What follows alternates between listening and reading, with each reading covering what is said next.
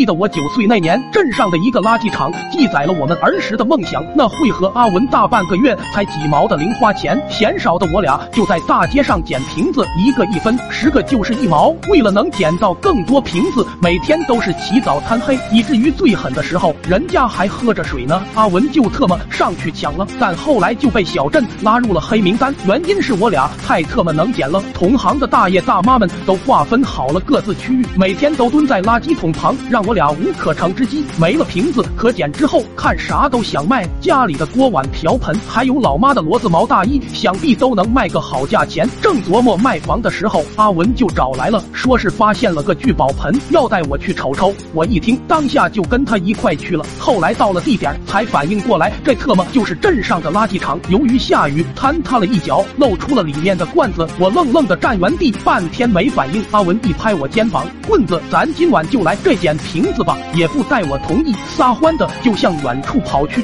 到了晚上，我如约而至，等了好久才见阿文扛着个麻袋过来。随后我俩人进到了垃圾场，当时我俩捡了半袋，要不是抬不动，估计都能捡满。第二天一大早，我俩抬着半袋子垃圾到商业街门口摆上了摊，开始吆喝着卖垃圾。美女自用一手垃圾，便宜出，便宜出了。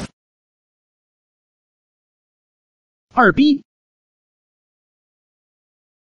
棍子他刚才说几逼？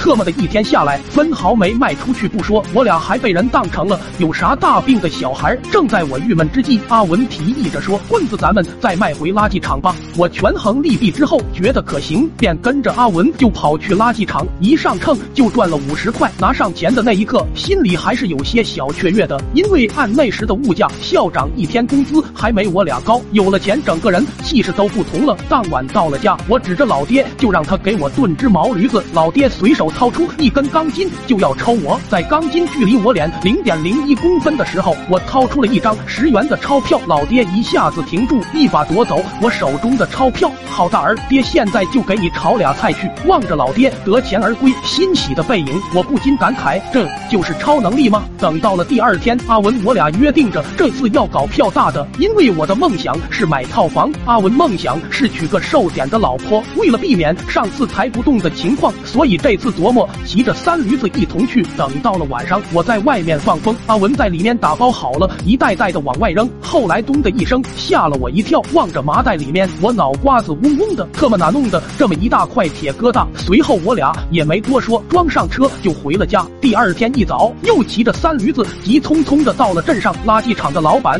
此时正着急的在找折什么，我也没问，把东西往地上一扔，问老板多少钱？老板挠挠头说咋弄的这么多？瓶子，我还没说话，身后的阿文直接拉出了昨晚的铁疙瘩。没错，那就是老板一直在找的秤。要问后来怎么样了，那就是在医院住了两个月，梦想也因此破灭了。抖音。